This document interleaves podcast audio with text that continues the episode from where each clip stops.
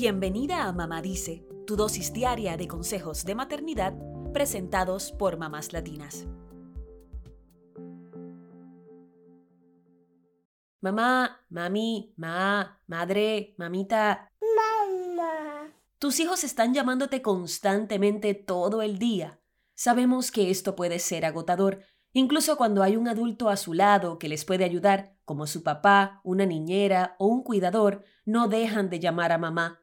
¿Acaso no ven a los otros adultos a su alrededor? Pues resulta que es posible que no, que no los vean. Según la doctora Rachel Bosman, directora de desórdenes de ansiedad en el Child Mind Institute, hay una razón por la que los hijos buscan constantemente a su mamá y todo depende de la edad que tengan. La doctora Bosman dice que si tu hijo es un niño pequeño o en edad preescolar, es completamente natural y apropiado que te llame continuamente porque ellos ven a mamá y la asocian con satisfacer sus necesidades.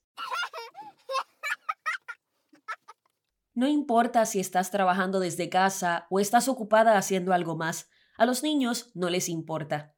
Ellos no pueden entender que mamá está ocupada, no pueden racionalizar el trabajo. Sin embargo, en el caso de niños más grandes, la doctora Bosman dice que si llaman constantemente a su mamá, quizás se trate de un mecanismo de buscar lo conocido en momentos de adaptación a nuevas realidades. En otras palabras, cuando los niños están en una situación inusual, buscarán lo que conocen y naturalmente ellos se sienten seguros con mamá. La doctora Bosman explica que todo depende de los roles que se asumen en casa. Por ejemplo, hay veces que los niños le preguntan algo a papá y éste los manda donde mamá. O si tienen un cuidador, ese toma decisiones en casa cuando está solo, pero si está mamá, le preguntan a ella. Esto hace que los niños intenten eliminar al intermediario, así que mamá se queda contestando todas las solicitudes. Y si mamá es quien contesta todas las preguntas, esto envía el mensaje sutil de que sí se debe consultar siempre con mamá.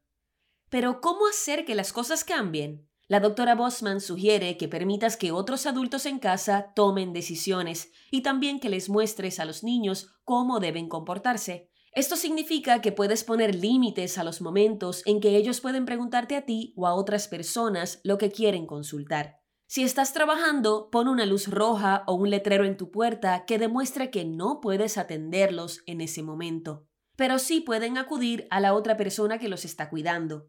También es importante que les digas a los otros adultos en casa que estás practicando poner límites a los niños para que ellos asuman la toma de decisiones si alguno de los niños necesita algo.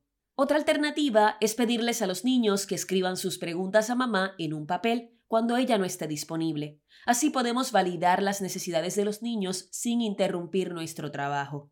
Quizás es algo que puedes contestar con una notita. No es fácil establecer este tipo de límites, pero tampoco es imposible. Lo importante es que conectes con tus niños y tengas compasión por sus necesidades sin descuidar tus propias obligaciones.